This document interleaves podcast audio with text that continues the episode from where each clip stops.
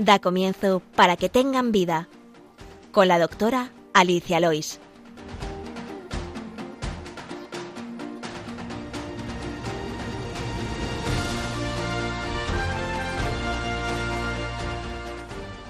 Muy buenos días, queridos oyentes de Radio María, y bienvenidos al programa Para que tengan vida, el programa de medicina de la Radio de la Virgen. Hoy estoy de nuevo acompañada por mi amiga, la pediatra, la doctora María Gil. Buenos días, María. Gracias por venir. Hola, buenos días. Gracias a ti por invitarme y buenos días también a nuestros oyentes. Encantada. Si se acuerdan, la doctora María Gil estuvo ya con nosotros hablando de la llegada del bebé a casa y comentamos la posibilidad de tener el tema que vamos a ocupar hoy. Vamos, como siempre, primero con el sumario del programa.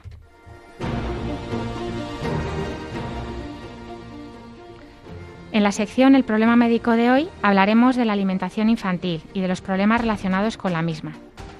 Además, en este programa hablaremos del correo del paciente, algunas preguntas que nos han dirigido los oyentes.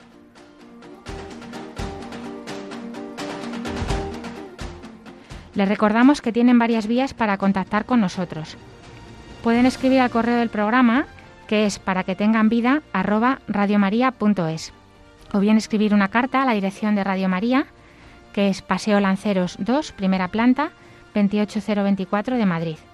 También pueden pedir una grabación del programa llamando al teléfono de atención al oyente de Radio María, que es el 91 822 8010, y escuchar nuestros programas que están colgados en la sección de podcast y programas en, en la página web de Radio María, así como todos los demás programas. Ahora les invitamos a que continúen la sintonía de Radio María y empezamos.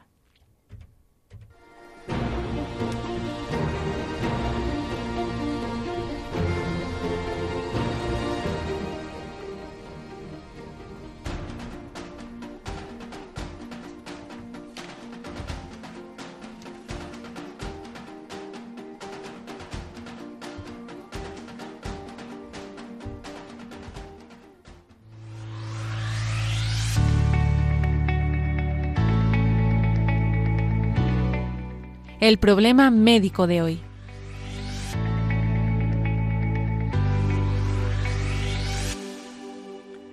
Pues como decíamos, vamos a hablar hoy de la alimentación en los bebés, en los niños, que es una de las mayores preocupaciones de los padres, aunque no vayan siempre dirigidas a los objetos a los objetivos más deseables.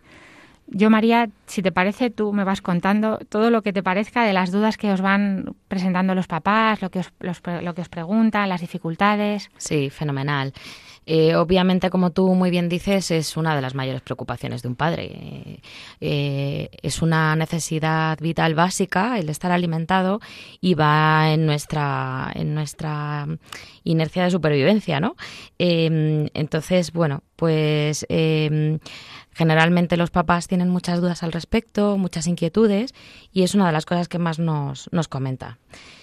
Entonces, bueno, pues em, podríamos hablar, por ejemplo, dividido un poquito por etapas, si te parece. Muy bien. Em, en los primeros seis meses de vida, eh, nosotros lo que promovemos es la lactancia exclusiva, ya puede ser materna o de fórmula, y ambas a demanda yo creo que esto nos daría para hablar todo un programa, el tema de la lactancia, pero por dar varias pinceladas, mm, una de las cosas más eh, recientes en los cambios de recomendaciones es que se mantenga la lactancia exclusiva hasta los seis meses de vida. No hace falta introducir ningún otro alimento hasta ese momento.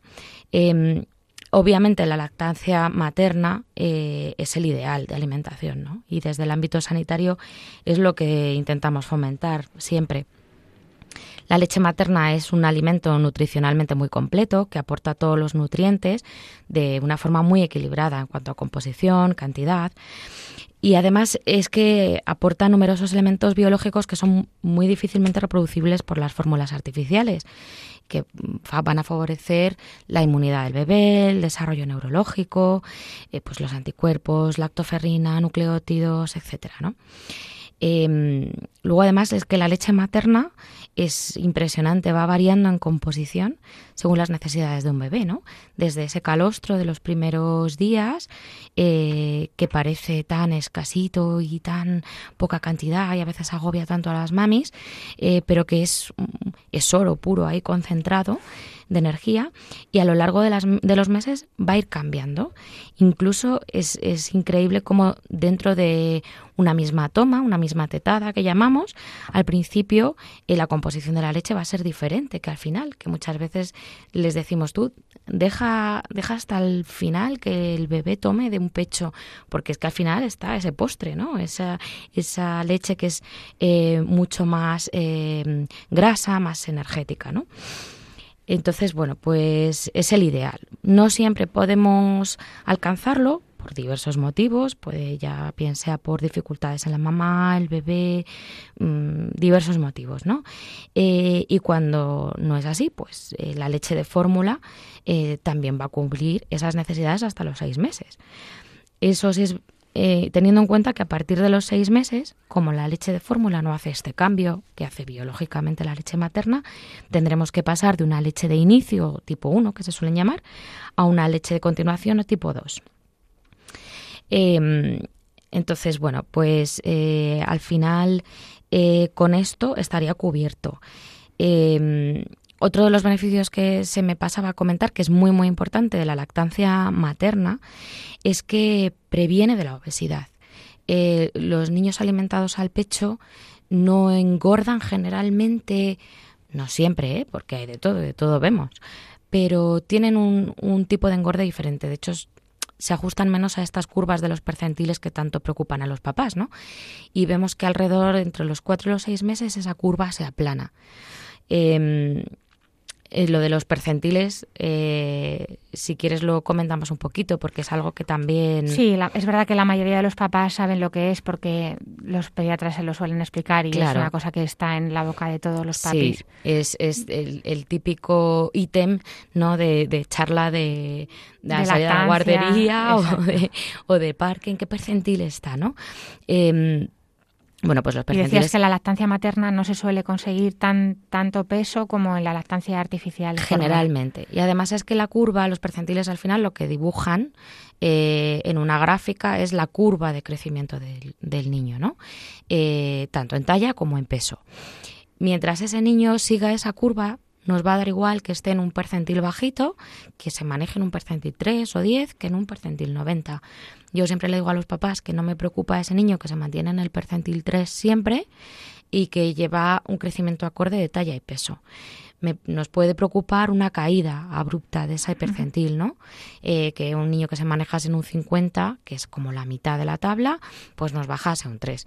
Pero mientras se vaya manejando en esos rangos, no hay, no hay ningún motivo de preocupación. Y lo que te comentaba de los niños al pecho es que dibujan tablas diferentes de, peso, ¿no? Alrededor de los, entre los 4 y 6 meses, esa curvita se aplana un poco, no sube tan exponencialmente.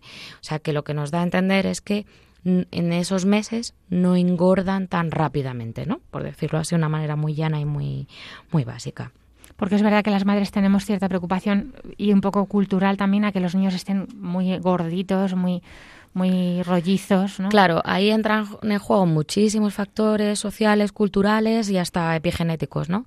Pues herencia de nuestros abuelos, bisabuelos, tatarabuelos, ¿no? Que no otras Lo saludable era efectivamente, estar gordita. Efectivamente, y tendíamos a, a intentar eh, aportar y reservar, ¿no? Ese niño que estaba gordito, pues era el que, el que más posibilidades de supervivencia tenía. En nuestro medio no es así, afortunadamente.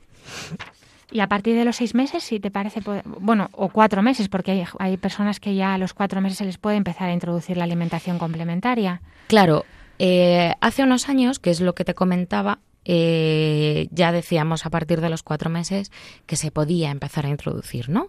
Eh, se podía empezar con cereales sin gluten, fruta, etcétera. Ahora tendemos a hacer que las mamis y los papis esperen un poquito, porque se ha visto que no es necesario. Podemos introducir algo a partir de los cuatro meses en casos puntuales, pues niños que han nacido con muy bajo peso, niños que mm, tienen alguna dificultad con la lactancia y no están cogiendo mucho peso, esos niños que se nos han caído de percentil, pues podemos hacer una suplementación a partir de los cuatro meses con cereales sin gluten. Pero generalmente vamos a esperar hasta los seis, que son las recomendaciones que nos da mm, todas las asociaciones de pediatría, la OMS y demás. Y a partir de los seis empezaremos con lo que se llama alimentación complementaria. Yo les incido mucho a los papás en esto porque complementa, o sea, su nombre lo dice, va a complementarnos a la leche. Durante todo el primer año de vida, el alimento fundamental para cualquier niño es la leche, materna o de fórmula. Y el resto de la, de la alimentación nos va a complementar. Vamos a diversificar la alimentación. ¿De qué nos sirve esto? Bueno, pues nos va a servir primero detestar alergias e, intolerancias. Vamos a ir introduciendo los alimentos de uno en uno, eh, paulatinamente, esperando tres, entre tres y cinco días más o menos de la introducción de ese alimento para ver que ese niño no tiene alergia y tolera bien el alimento. Como con una sola ah, toma o ingesta de un alimento muchas veces no se desencadena la reacción alérgica, pues lo vamos a ir manteniendo unos días más. Eh, ¿Qué vamos a conseguir también? Pues educar ese paladar. Vamos a ir enseñándole al niño eh, otros sabores, otros alimentos, para que así a partir del año, que ya se va a incorporar a la alimentación de la familia, ese niño eh, tenga ese paladar educado, ¿no? Y eh, luego además nos va a ayudar a introducir algo extra de hierro en la dieta. Porque si es verdad que de lo que se queda un poquito cojo a partir de los seis meses, porque se absorbe de manera diferente, es la, el, hierro, de la leche, ¿no? Em, luego, además, eh, Ahora hay distintas tendencias, pero en general mm, lo que intentamos es dar recomendaciones. A mí me gusta mucho y se lo solemos recomendar a los papás en, en la revisión que hacemos a los seis meses. Incluso lo vamos comentando a los cuatro para que lo vayan leyendo y vayan teniendo información un manual de la Asociación Española de Pediatría que se llama Recomendaciones sobre alimentación complementaria. Yo le digo a los papás, esto es una declaración de principios, son recomendaciones y alimentación que complementa. Antes se nos decíamos los médicos y se nos decía a las mamás, a los cuatro meses cereales sin gluten, a los cinco manzana, después plátano, después pera. Bueno, sí, y casi se nos decía la hora a la que habíamos que meter y además los gramos. O sea, una cosa completamente exagerada, una cosa tremenda. Eso es. Entonces. Yo he llegado a tener preguntas porque yo tenía, o sea, preguntas además que me decían, claro, es que yo trabajo de tarde, entonces si le tengo que meter el puré por la mañana, pero yo estoy con él por la mañana, pues, o sea, la alimentación complementa tu lactancia, no te la quita. Claro. O sea, tú se lo das la complementaria cuando no le puedes, cuando tú estás trabajando. Efectivamente. Para que sea complementaria a tu pecho. Efectivamente. Además, solemos decirles que ofrezcan primero la toma de leche y después la alimentación complementaria. Salvo que sea un niño muy muy reticente a probar sabores nuevos, que dices, bueno, pues dale un poquito cuando esté con más hambre, que lo pruebe, pero no que se meta un, cuenco enorme de puré. De puré con mucha agua que le llena su pequeño estomaguito, claro, no le cabe mucho más. Y luego no se tome su, su toma de, de lactancia materna o de fórmula. Entonces al final es ir probando un poquito, ¿no? Eh, luego, además, otro beneficio de la lactancia materna, que si hacemos esta introducción progresiva de alimentos simultáneamente con la lactancia materna, parece que se reducen los síntomas de intolerancias. Eh, o sea que, que como, como, siempre decimos, tiene muchísimas, muchísimas virtudes, ¿no? Luego, les solemos recomendar en, en, estas visitas que ofrezcan una variedad amplia de alimentos, ¿no? Eh, ponemos más énfasis en la diversificación que en la cantidad, ¿no? Y además, eh, esto lo dice muy bien Fuensanta, mi, mi compañera de enfermería, que a la que echamos de menos hoy, porque además sabe muchísimo de este tema. Eh, somos fans de la variedad y además del producto de temporada, ¿no? Porque me voy a empeñar en darle al niño, mm, no sé, melón si estamos en invierno, ¿no? Bueno, y cuando toque el melón se lo daremos, que este es otro tema controvertido. Antes se nos decía que esas frutas de pelo, eh, frutas tropicales, eh, se debían dejar ya a partir del año. Bueno, pues si el niño tiene ocho meses en verano y es época de melocotón, pues le vamos a ofrecer melocotón. Tendremos cuidado porque el pelo es lo más alergénico, lavaremos bien el melocotón, pelaremos y volveremos a lavar eh, y ya lo podemos ofrecer. Bueno, todo esto teniendo en cuenta que, que, además voy a ofrecer alimentos en función a la alimentación familiar, ¿no? Yo les digo a las mamás, pues no te empeñes en que tu hijo coma brócoli si tú no comes brócoli. No tiene mucho sentido, ¿no? Eh, no te vuelvas loca buscando mijo si jamás en la vida has comido mijo. Eh, porque, bueno, la idea es que luego se, se acople, se, se, se introduzca junto con la alimentación de la familia. Pero con, y con esta gran variedad, ¿hay algunos que sean imprescindibles o recomendados que sean a diario o casi a diario, yo qué sé, la carne se me ocurre por el tema del hierro que comentabas, el pollo, el pescado. Mira, vamos, vamos a hacer una introducción de la, de la proteína y del tema del hierro. Eh, pues con la carne, primero empezaremos con el, pollo, el, pavo, que es más digestivo, pasaremos a carnes de ternera, cerdo y demás, y luego la legumbre, que también tiene hierro. Todo esto un poquito de forma paulatina. Em, y teniendo en cuenta lo que decíamos de la variedad. La proteína vamos a empezar metiendo unos 25-30 gramos aproximadamente, no mucho más al día para no sobrecargar. Y, y luego, pues es importante no meter antes del año eh, verdura de hoja verde ancha, porque tiene un alto contenido en, nitratos, que se convierten en nitritos en ese estómago un poco inmaduro del bebé. ¿Qué pasa con estos nitritos? Que compiten eh, con, con, el oxígeno y la hemoglobina y produce lo que se llama metahemoglobinemia, que es lo que se conoce como el síndrome del bebé azul. Eh, no son capaces de transportar sus glóbulos rojos una cantidad suficiente de oxígeno. Esto es si nos pasamos, evidentemente. No pasa nada si algún día el niño come un poquito de espinacas, ¿vale? Pero que no debe formar parte de la dieta habitual de un niño hasta el año de vida. ¿Lo hacemos en purés o en trocitos, machacado? Pues mira, esto es otra de las cosas que, que, hay más novedosas. Bueno, novedosas dentro de que lleva bastantes años ya, ¿no? Pero em, lo, lo, tradicional durante las últimas décadas había sido eh, dar el alimento triturado. Y ah, se han visto muchas bondades de hacer esa introducción de la alimentación complementaria em, de manera de que el bebé dirija el proceso eh, desde el principio. Y esto es lo que se llama el baby led weaning o eh, la alimentación guiada por el bebé, ¿no? Lo que vamos a ofrecer en, en este caso son trozos de comida poniéndola a su alcance y el bebé decide cuánto comer, ¿no? Para esto tenemos que tener una serie de precauciones fundamentales. El bebé tiene que estar sentado, se tiene que mantener erguido eh, para tener suficiente control muscular, haber perdido el reflejo de extrusión, que es el reflejo que tienen los bebés de sacar la lengüecita cuando van a mamar, tener interés en la comida, ser ellos los que eh, muestren esas ganas de probar, ¿no? Hay mamás que dicen, estoy comiendo y es que, es que está mirando mi plato relamiéndose, ¿no? Pero es verdad que los niños pequeñitos tienen interés muchas veces por meterse cosas en la boca de todo tipo. Entonces la comida sería una cosa más. Sí, lo que pasa es que hay algunos que no. Curiosamente dicen las mamás, jo, es que yo le pongo ahí los trocitos, me los preparo porque además tienen que tener un tamaño adecuado, un punto de cocción adecuado. No le puedes dar un trozo de zanahoria cruda, lo puede partir, atragantarse y no manejarlo. Entonces no pueden ser alimentos ni muy muy blandengues que no puedan coger, ni, tan duros. que si parten un trozo se puedan atragantar. Y las mamás se lo preparan ahí y dicen, es que, es que no le hace ni caso. Bueno, pues ese bebé no está preparado porque forma también parte de su desarrollo neurológico. ¿no? teniendo en cuenta que además estamos hablando de niños de seis meses, a lo mejor tienen un diente como mucho, o sea, tampoco lo van a poder ellos masticar. Sería como mucho triturar con, su, con, sus, encías. Claro, o sea, hay algunos que se manejan que no veas, porque la erupción dental, como es tan variada, en teoría empieza a partir de los cinco o seis meses, pero hay bebés que con 11 meses no tienen ni un diente. Por eso podrían con sus encías comer trocitos de zanahoria cocida o de jamón blandito. Sí. Eh, Claro, y las madres dicen, Dios mío, se puede atragantar, esto puede ser muy peligroso. Claro, hay papás que tienen mucho miedo, entonces yo, nosotros siempre decimos que con miedo el baby led winning no tiene mucho sentido, ¿no?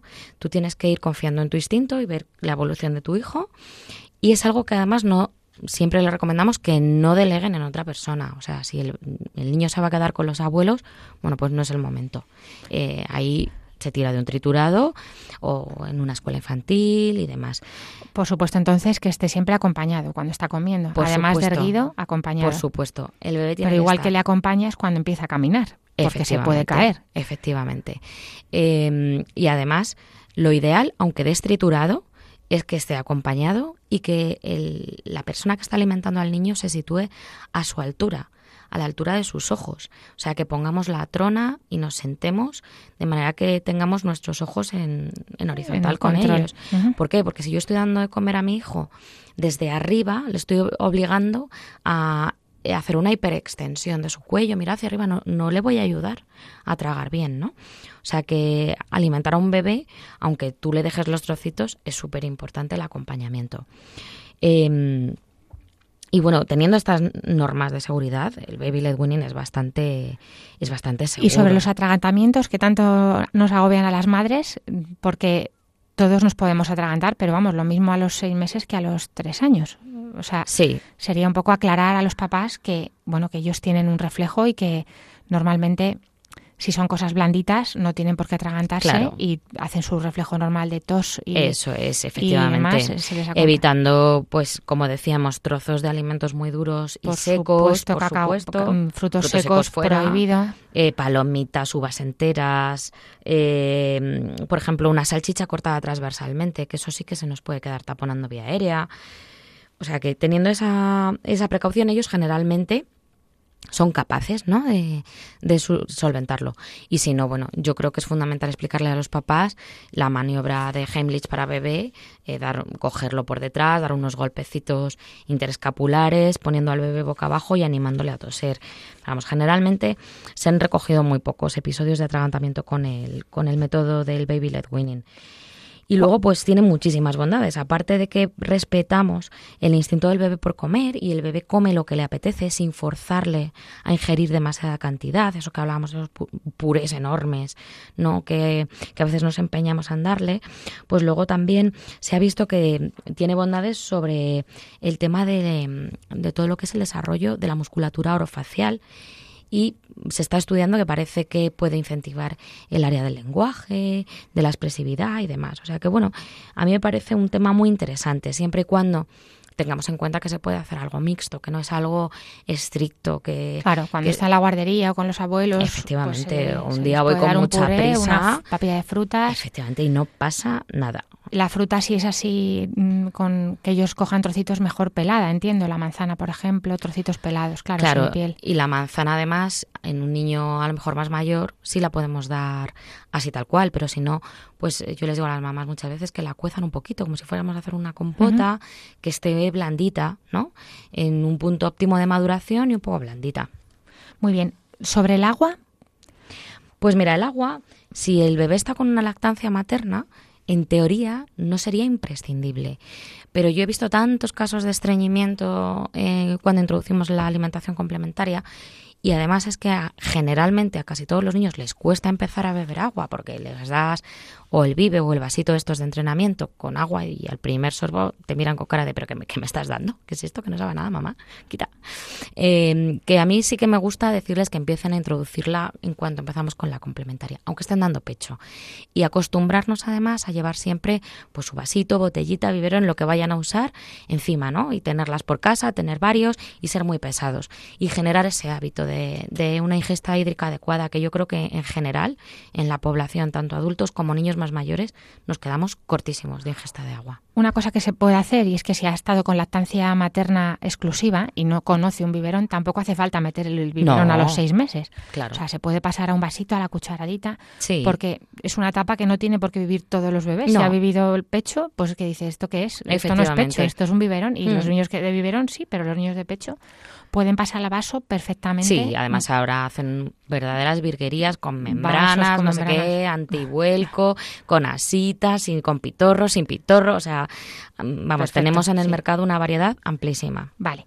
Nos has hablado un poquito de los cereales, que esto es una cosa, es verdad que a veces hay dudas con el gluten, sin gluten. ¿Cuándo es el mejor momento? ¿Cómo hacemos? Vale, pues ah, por diferenciar cereales sin gluten, eh, podemos podríamos empezar a darlos a partir de los cuatro meses. Antes de los cuatro meses, ninguno. Entre los cuatro y los seis, sin gluten. Y las recomendaciones últimas parece que eh, puede tener alguna ventaja introducir el gluten antes de los siete meses. Los cereales con gluten recordamos que son avena, cebada, centeno y trigo y está, este, el gluten está relacionado con la enfermedad celíaca y parece que introducirlo antes de los siete meses reduce esa sensibilidad al gluten. efectivamente no quiere decir que si no lo hacemos el niño vaya a ser celíaco y que si lo hacemos no lo vaya a ser, porque hay niños predispuestos genéticamente que... Es fácil, no facilitarlo. Efectivamente. Muy bien. Y, mm, si te parece, hacemos una pequeña pausa, que te voy a traer una canción de Gloria Estefan que me Ah, encanta. fenomenal. Sobre los hijos y luego seguimos que este tema es muy extenso. Estupendo.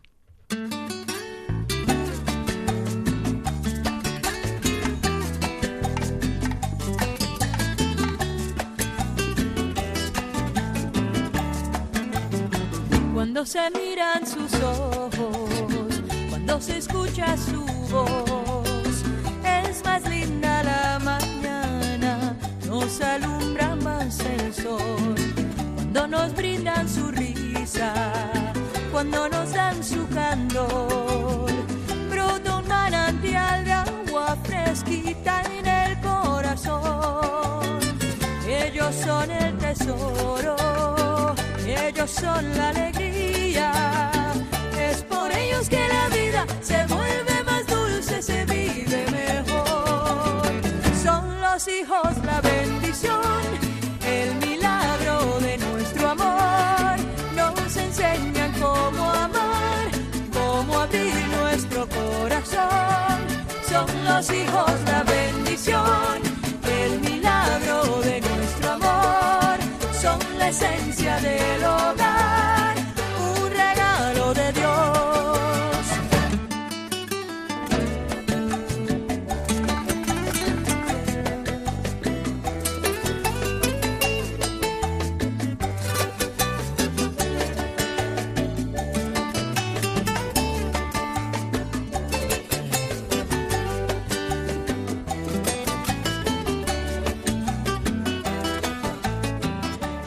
Pues vamos a seguir ahora, María, en este tema de la alimentación. Bueno, les recordamos que estamos en el programa Para que tengan vida de medicina en la Radio de la Virgen. Hoy con la pediatra María Gil, hablando sobre nutrición infantil. Y vamos a continuar hablando ya de la alimentación en el niño cuando ya cumple el año. Cuéntanos, María. Sí, pues mira, eh, a partir del año, como decíamos antes, eh, el niño ya lo ideal es que se integre a la alimentación de la familia. Es verdad que vamos a seguir con ciertas restricciones. Por ejemplo, mm, yo les sigo diciendo que eviten fruto seco entero, como hablábamos antes, por el riesgo de atragantamiento. Otra de las recomendaciones, eh, que además se ha hecho mucho hincapié en los últimos años, es el tema del pescado azul grande. ¿no? El pescado azul es muy beneficioso, eh, pero lo vamos a introducir después del blanco.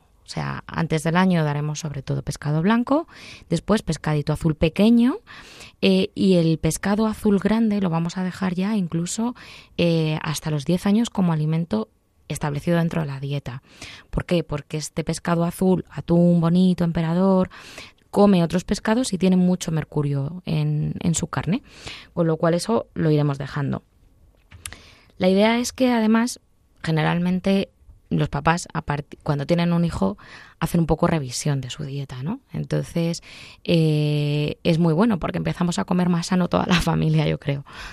Eh, ahora hay una recomendación para hacer una dieta balanceada, equilibrada y adecuada, que es el plato de Harvard. Antes se nos hablaba mucho de la pirámide alimenticia, pero se ha quedado un poquito obsoleto, ¿no? Se ha visto que, eh, bueno, se llama así porque lo, es de la escuela de la escuela de salud pública de Harvard, eso es. Eh, se ha visto que lo ideal sería eh, imaginarnos un plato a la hora de diseñar un menú que no tiene por qué estar todo dentro del mismo plato, pero en las comidas principales imaginarnos un plato cuya composición va a ser eh, en una mitad fruta, verdura, hortaliza, ¿vale? Vegetales, ¿no? Un cuarto mm, se va a poder componer de hidratos de carbono y otro cuarto de una proteína saludable.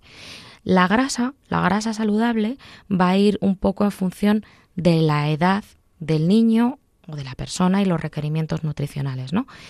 Quitaríamos eh, un poquito a lo mejor de ese grano, de ese hidrato de carbono, de esa proteína para añadir eh, grasas saludables. Eh, pues aceites. sabemos que las grasas tenemos distintos tipos de grasa, ¿no? Grasas saturadas, monoinsaturadas, poliinsaturadas. Las saturadas, por hacer así una pincelada muy vasta, pues serían las grasas sobre todo de origen animal, grasas sólidas. Sí, que, a temperatura ambiente están se solidifican. Después tendríamos... La mantequilla, por ejemplo, Eso la panceta. es, los sebos. Mm. Em, después tendríamos las monoinsaturadas, que es básicamente el aceite de oliva, que lo vamos a usar pues como, como aderezo sobre todo y es muy saludable. Y luego tenemos las grasas poliinsaturadas, que son muy muy saludables, que vienen de pescado azul eh, y a- aceites vegetales, ¿no? Eh, girasol, eh, soja, ese tipo de aceites, ¿no? Dentro de todo esto yo también les digo que piensen un poquito si comemos pues, alimentos tipo aguacate, frutos secos que también tienen esas grasas, que no nos pasemos, ¿vale? Luego, teniendo en cuenta también que dentro de esos hidratos de carbono vamos a intentar promover el consumo de cereales integrales en la medida de lo posible. Si a un niño le acostumbramos a comer pasta integral, no va a notar la diferencia y es mucho más saludable que una pasta hecha con una harina refinada.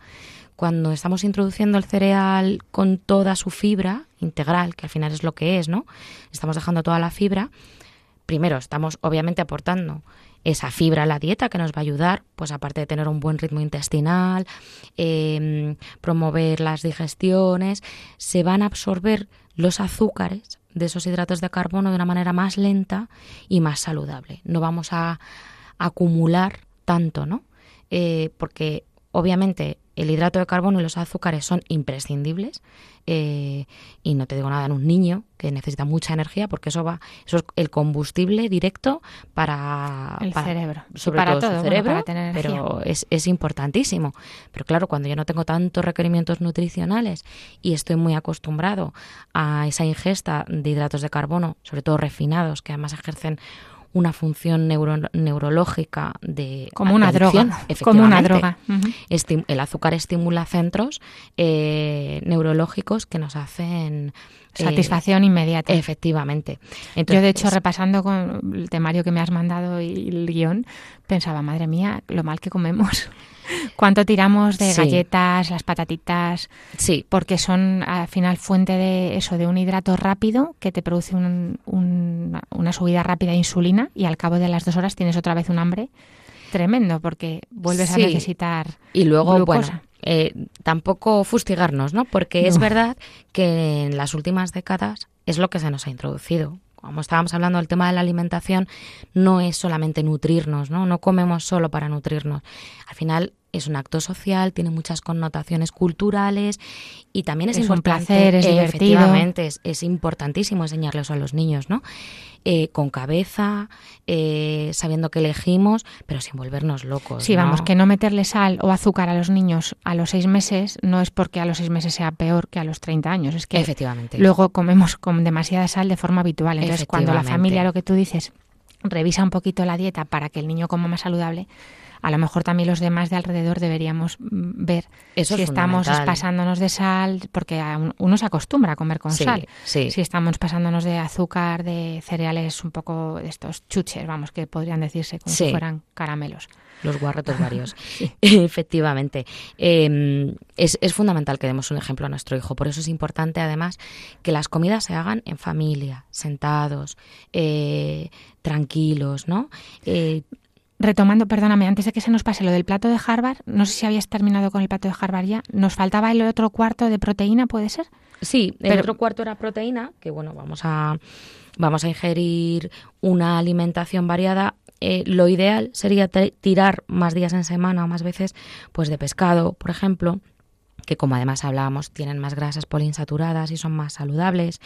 Eh, Aquí entraría el huevo también, Sí. todo lo que es la carne, de Sí. todo tipo, pesca- eh, carne de pollo, de, pa- de pavo, de cerdo, de ternera. claro, los lácteos también nos aportan proteína. Lo que pasa es que los lácteos tienen una parte ahí de grasa de grasa y que de habría que vigilar, ¿no? A partir del año el niño ya puede tomar leche de vaca, que nosotros siempre recomendamos que sea una leche entera. Eh, la leche entera tiene grasas saciantes, que se ha visto que el niño necesita menos cantidad, se sacia antes, es más completa y no necesitamos meter una leche desnatada o semidesnatada en un niño, ¿no? De hecho, en general, para la prevención de la obesidad, bueno, que se- si hay un exceso de colesterol, por ejemplo, se recomienda semidesnatada. Sí. Pero es verdad que para perder peso como tal, no siempre se recomienda porque se tira más de hidratos al no saciarse uno tanto por la, por la grasa que no tiene esa leche. Es, es mucho mejor tomar leche entera y hacer más ejercicio que tomarnos la leche desnatada con el café, con las galletas Exacto. y no movernos del sillón. O sea que... Y esto que dices ahora también de la leche, en los niños en general, vamos, a mí me lo dice mi pediatra, eh, el de los niños. Mm, agua y leche es lo que beben los niños. Efectivamente. Mm, Sobre todo agua, pero por supuesto nada de mm, refrescos, zúmitos, de estos tam- también se deberían evitar. Y ni siquiera los caseros, porque sí que hubo una época que decían zumos envasados no, eh, y nos parece que un zumo de naranja es muy, muy saludable. A ver, que no demonicemos nada. Claro, no pasa vamos nada. a seguir haciendo zumos de naranja. El domingo por, la mañana hacemos zumo en familia. y El nos día lo del. Señor hay que tomar un zumo de naranja. Eso es. Pero siempre mm, que tengamos en la cabeza que es más saludable ofrecerle al niño una naranja eh, entera con su pulpa, su fibra, que mastique, que la tome despacio, porque si le estamos haciendo el zumo le vamos a aportar el agua de la naranja y todo el azúcar, toda la fructosa, cero fibra. Se lo va a beber de un trago, o sea, ¿cuántas naranjas se puede beber en zumo un niño? Sí, pues dos, Dos, dos tranquilamente. ¿Y se puede comer dos naranjas para desayunar? No. Claro, pierde toda la fibra. Es verdad que, bueno, luego las madres conocemos a nuestros hijos. Yo tengo uno que es que no se traga un gajo de naranja ya. Ni para atrás y dices, bueno, pues mira, por lo menos el zumo, la vitamina C, eso que se lleva. Que sí, a ver, que, que siendo flexibles. En la alimentación hay que ser o flexibles sea, los papás no os agobiéis, cada uno No, os no, conoce, no, a vuestro- conoce a sus hijos. Efectivamente. Pero bueno, teniendo un poco en la cabeza eso, que no abusar de los zumos estos que se llevan en pequeños bricks para, venga, un zumito, como si fuera fruta, ¿no? No es lo mismo es. que la fruta. No, no lo es. es para un, nada. algún día especial, un premio, un, un- cumple, una fiesta. Claro, porque no es saciante, además, lo que hablábamos antes, que me parece una distinción muy importante. El, intentar enseñar al niño, que es algo que hemos, hemos desaprendido, y estaría bien que reaprendiésemos la diferencia entre hambre y apetito. Yo le digo a los papás siempre que no se agobien, porque el niño de verdad conserva, el niño pequeñito, bebé, conserva innato la sensación de hambre y saciedad. O sea, cuando un niño no quiere más, no hay que No- obligarle no lo nunca a comer. Claro. Eh, el hambre, podríamos decir, de- pues así, de una manera muy burda, ¿no? Que es esa necesidad fisiológica, vital, ese instinto, ¿no? Que necesitamos eh, tener para nutrirnos, ¿no? Nuestro cuerpo nos demanda esa energía. Y sin embargo, el apetito es algo más psicológico, que lle- lleva un montón de connotaciones, ¿no?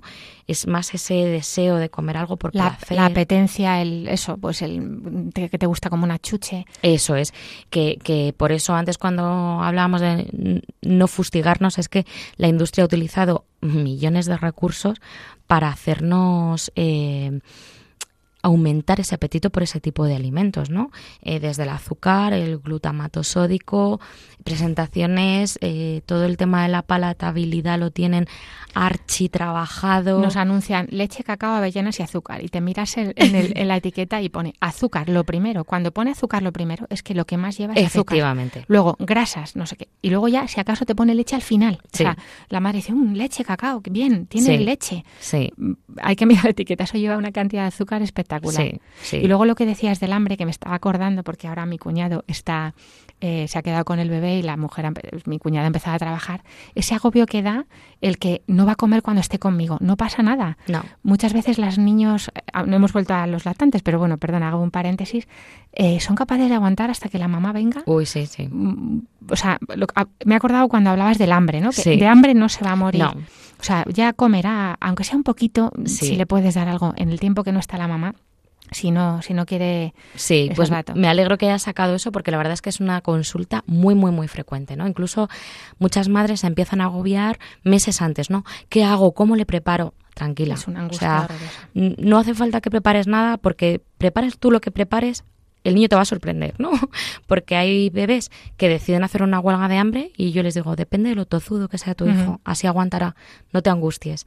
Eh, siempre a veces es más fácil, a lo mejor ahí tirar de complementaria porque el bebé relaciona más La la leche, leche claro. con el pecho. Yo ahí digo, pues ahí le metes eso, la fruta, el Claro. puré, el... Y sí, pero es que se queda por la tarde. Bueno, ¿qué más da? Eh, pues, un- Pues los por la estereotipos, esos, Eso los es. estereotipos, claro, complementaria es cuando no está la madre, Claro. cuando no está el pecho. Y la fruta no tiene que ser para merendar y la verdura a... A las 12 del mediodía. Efectivamente, o sea Son que... los- Y entonces el, el bebé va a comer siempre que tú le ofrezcas comida y tenga hambre, va a comer, eso está clarísimo. Y ya volviendo a lo que decías del hambre y el apetito, porque esto también nos, nos engancha muy bien con la prevención de enfermedades como la obesidad y el sobrepeso, que son una pandemia, eh, Sí. ahora mismo también infantil. Por eso también queríamos hablar de esto, ¿no? Porque, porque es una prevalencia tremenda, de entre el 10 y el 20% de la población tiene una, un exceso de peso infantil.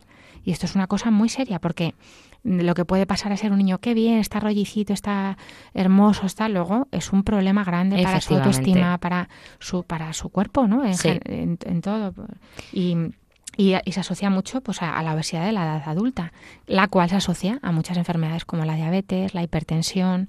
O sea que es muy importante que la comida sea, se aprenda a comer, eh, como, como, como Eso nos es. estás diciendo, ¿no? Que Eso aprendamos es. a comer en familia, que la, la comida no sea una pelea, que tampoco sea el premio, ¿no? Un, Sí, yo les digo muchas veces, ¿qué sentido tiene? Que eso lo hemos hecho todos, ¿eh? Reconozco que yo también se me ha escapado alguna vez, pero claro, es que además es lo que a mí me hacían de pequeña.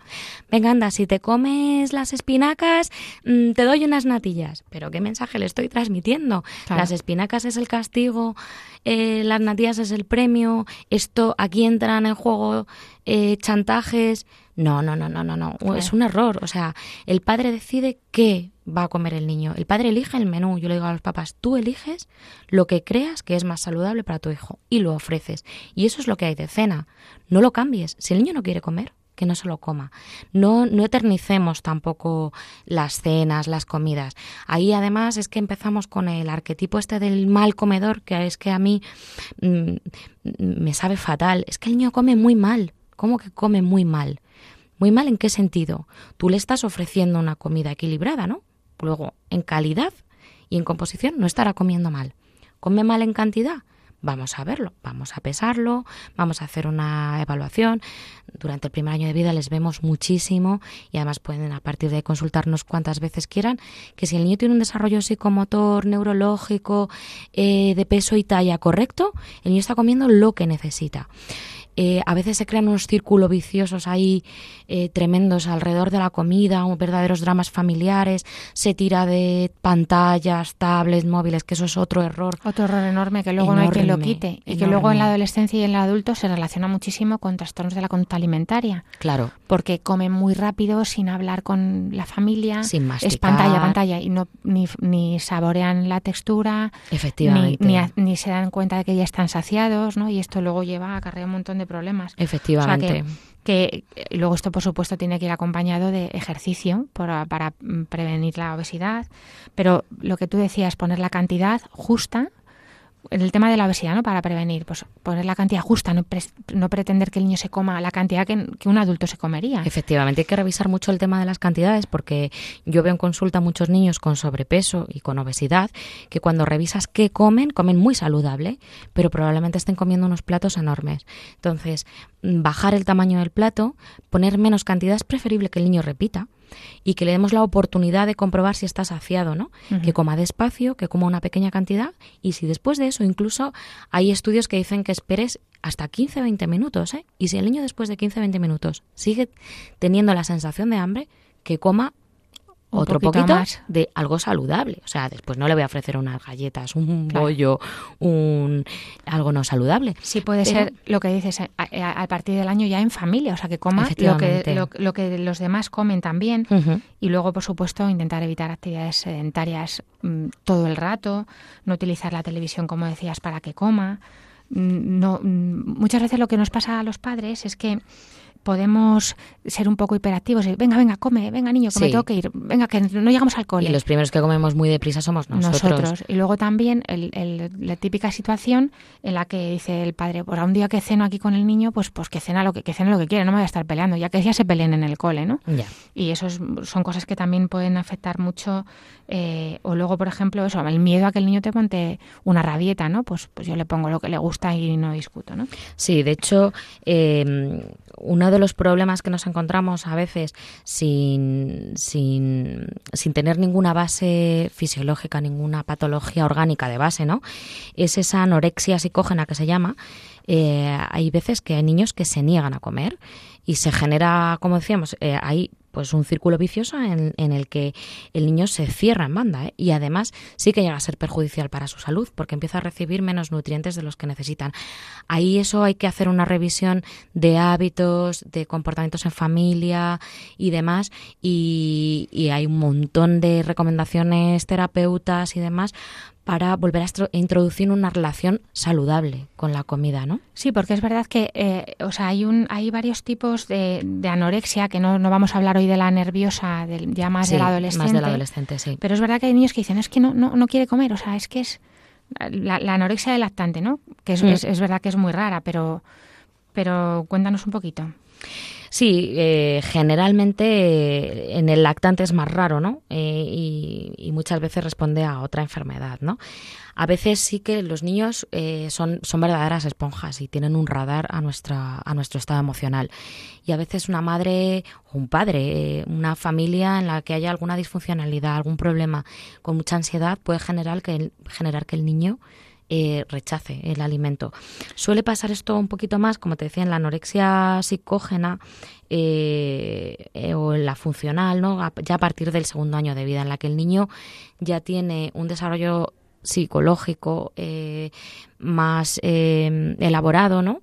Y, entran en juego, pues eso, como te decía, esos chantajes y esos eh, se pone muy nerviosa cuando no como, al niño le genera más ansiedad y ahí alrededor de la comida se produce un, una disfuncionalidad muy grande, ¿no? Y es verdad que a veces empiezan a bajar y a bajar de percentil de manera, de manera preocupante. Pero bueno, son, son los menos de los casos, ¿no? Yo creo que lo importante para no llegar a esto es transmitir a los padres la tranquilidad de que el niño va a estar alimentado si yo le ofrezco la cantidad y la calidad va a estar alimentado y cubiertas todas sus necesidades.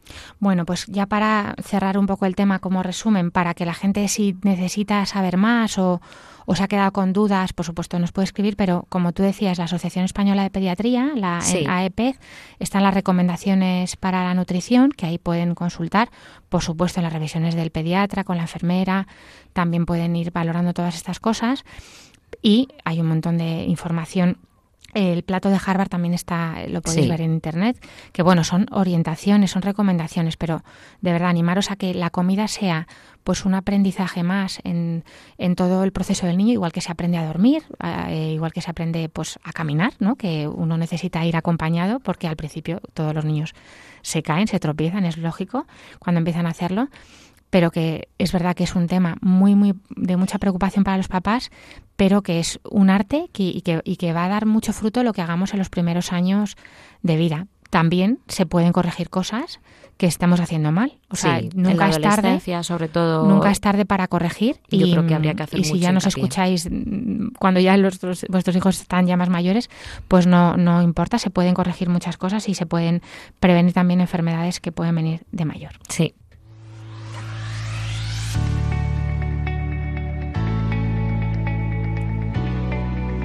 El correo del paciente.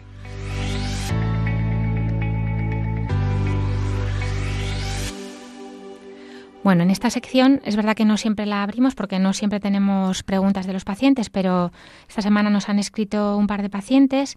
Inma nos pregunta si podríamos hablar algún día de las ondas de la tecnología y la salud, si son dañinas pues ah, eh, lo, miraremos. Lo cierto es que es verdad que hay muy pocos estudios sobre esto porque a nadie le interesa hacer estudios sobre si sus ondas perjudican a la salud, pero lo, miraremos. Y otro oyente nos pregunta que su esposo tiene un problema de atragantamientos frecuentes, eh, que mm, se han puesto en manos de los profesionales y parece que tiene un problema en el esófago pero que se tomara un protector gástrico y, y sigue sin, sin mejorar del todo. Eh, queremos preguntarle si es conveniente la dieta o la medicación y cómo tendríamos que hacerlo. Bueno, y también otra mamá nos preguntaba sobre una niña prematura, eh, aprovechando que está aquí María, pues que bueno le daba miedo que, tenía bronquitis de repetición, pero la pediatra le decía que, esto, que todo estaba bien. E-, era así la pregunta, ¿verdad, María? Sí, nos hablaba de, una niña que nació prematura eh, y bueno, ya tenía 18 meses, nos habla de, de un poquito de, de, su evolución, ¿no? A nivel respiratorio y digestivo. Y bueno, yo la verdad es que leyendo el correo, lo primero que, que se me viene a la cabeza es que eh, si la niña está en seguimiento en hospital y en primaria, en atención primaria por su pediatra, seguramente mm, esté todo bien y efectivamente es importante confiar en, la opinión de nuestro pediatra. La mamá además nos decía que, que ella veía a la niña pues, sonriente y tal, que a veces estaba quejosa y demás, eh, y le parecía que podía tener molestias digestivas. Eh, entonces, bueno, pues yo creo que es fundamental confiar en que los, los bebés prematuros, si ya un niño sano sin una, ninguna complicación de base está sometido a un montón de revisiones, un prematuro muchísimo más, o sea que tranquilidad. Y la pregunta de, perdón que me queda a medias, de los atragantamientos del marido, pues un poco parecido a lo que iba a decir, por eso las he unido a las preguntas, porque si está en manos de los especialistas, eh, que se fíe de ellos, supongo que le habrán hecho una prueba de imagen, una endoscopia o algún contraste varitado o alguna otra cosa para ver ese esófago. Y es verdad que desde aquí es un poco difícil que le demos una opinión que se confíe de en los digestivos que le están siguiendo y pues para ver la evolución.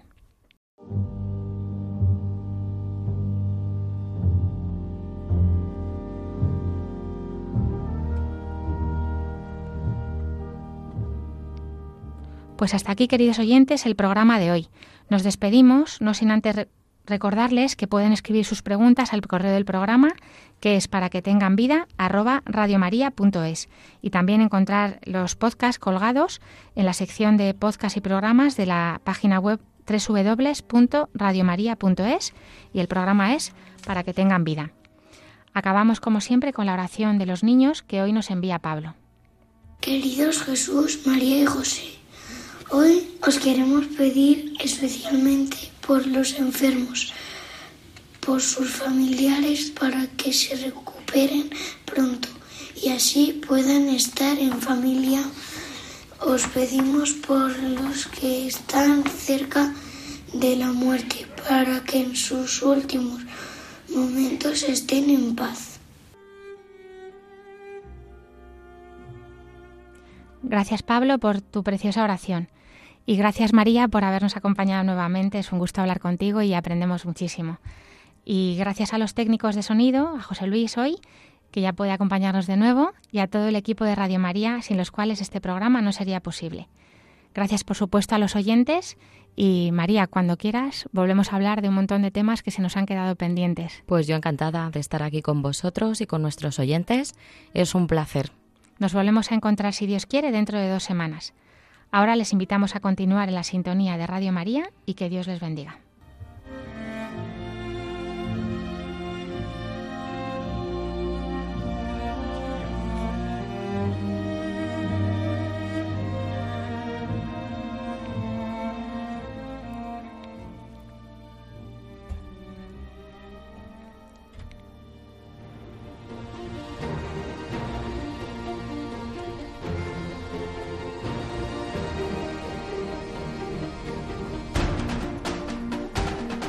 Así concluye Para que tengan vida con la doctora Alicia Lois.